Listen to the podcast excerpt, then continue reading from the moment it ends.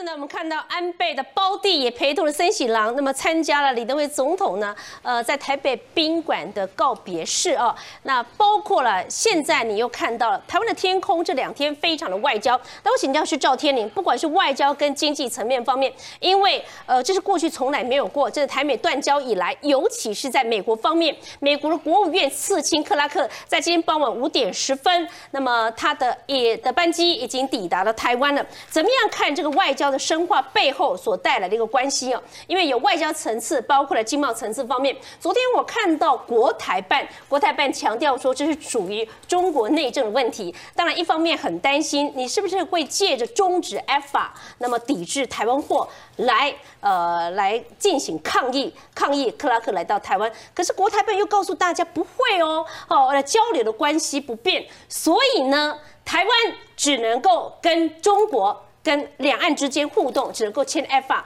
当我们希望寻求更大国际的一个舞台、国际市场时，我们跟美国签 BTA 就不行吗？怎么看目前台湾所处的在外交跟经贸，这是从来没有过的重大突破，来怎么看？我想小军所讲的这样的一个关键时刻呢，其实在昨天啊，我们看到这个美国这个 AIT 驻台的台北处的处长厉英杰，昨天呢特别到高雄。因为昨天是 A I T 高雄处的处长宇道瑞先生到任的酒会，那昨天呢，这个厉英杰在台上做的演讲，很明确的就表达，这是台湾前所未有的机遇。什么机遇呢？就在整个啊美国对中国整个结构性的改变情况下，要重建一个安全的供应链。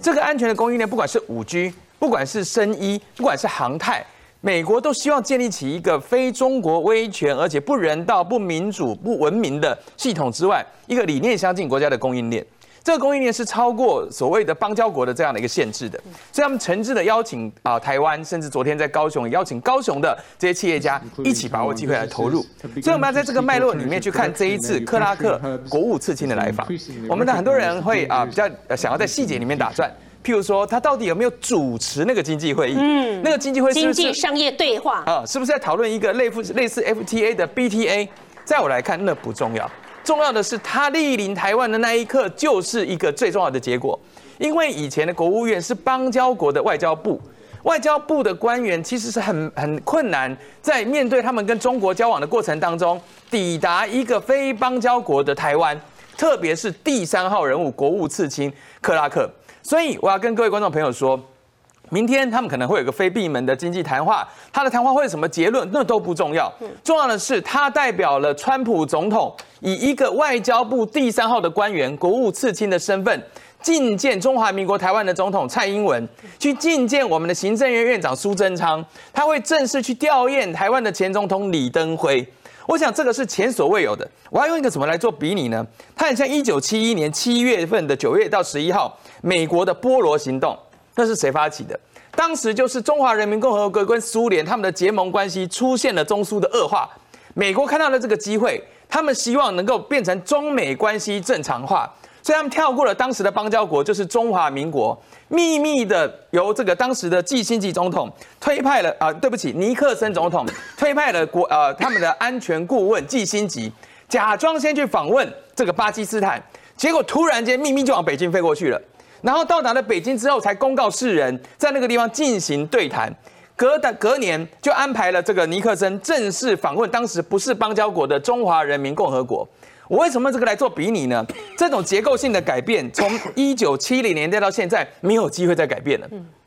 那个时候的结构，刚才雨韶老师看到那一张蒋介石跟当时的这个暗信界，当时蒋介石做了一个让台湾彻底的离开了联合国，我们再也回不去。我们本来以为有生之年都不容易，但这一次真的是一个突破性的改变，因为这一次的美国，他用窃取，他用不文明、不人道、不人权、不环保的方式，让整个世界秩序被改变。所以以美国为首，欧洲等等的这些理念相近国家要走出一条非中国的道路。所以台湾是不是能够在这个阶段里面，step by step，一步一步的，我们进入到供应链也好，进入未来的 FTA 也好，T CPTPP 也好，我觉得这是台湾很好的机会。那我们讲回来，其实发生的不是只有莅临台湾的这个克拉克国务次卿哎。同样的，今天我们他刚刚到达这个啊啊纽约旅行的我们啊外交部驻纽约的办事处处长李光章先生，特别就邀请了美国驻联合国的大使克拉夫特女士请他进行见面跟会餐。就不仅这个克拉夫特这个大使愿意跟他会餐，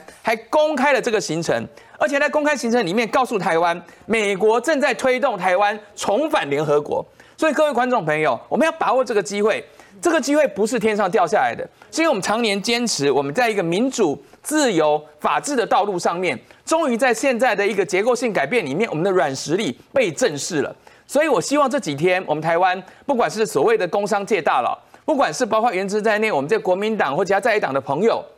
我们内部可以有不同的意见。尤其明天要开议了，我希望明天开议，我们克拉克先生在台湾的时候，大家那个什么全武行啦，占据什么主席台啦，在那里去诋毁人家的这个贸易的事情，可不可以大家稍微一致对外？我们把握这样的一个契机哦，不要呢在客人的面前之内丢脸，不要在客人面前之内哦去做一些很野蛮的行动。我们要告诉全世界，告诉美国的朋友说，我们内部或有不同的意见，我们有选举，我们有竞争，但是在面对这个千载难逢的机会的时候，台湾的立场是一致的。我们希望我们呈现的是这样的讯息。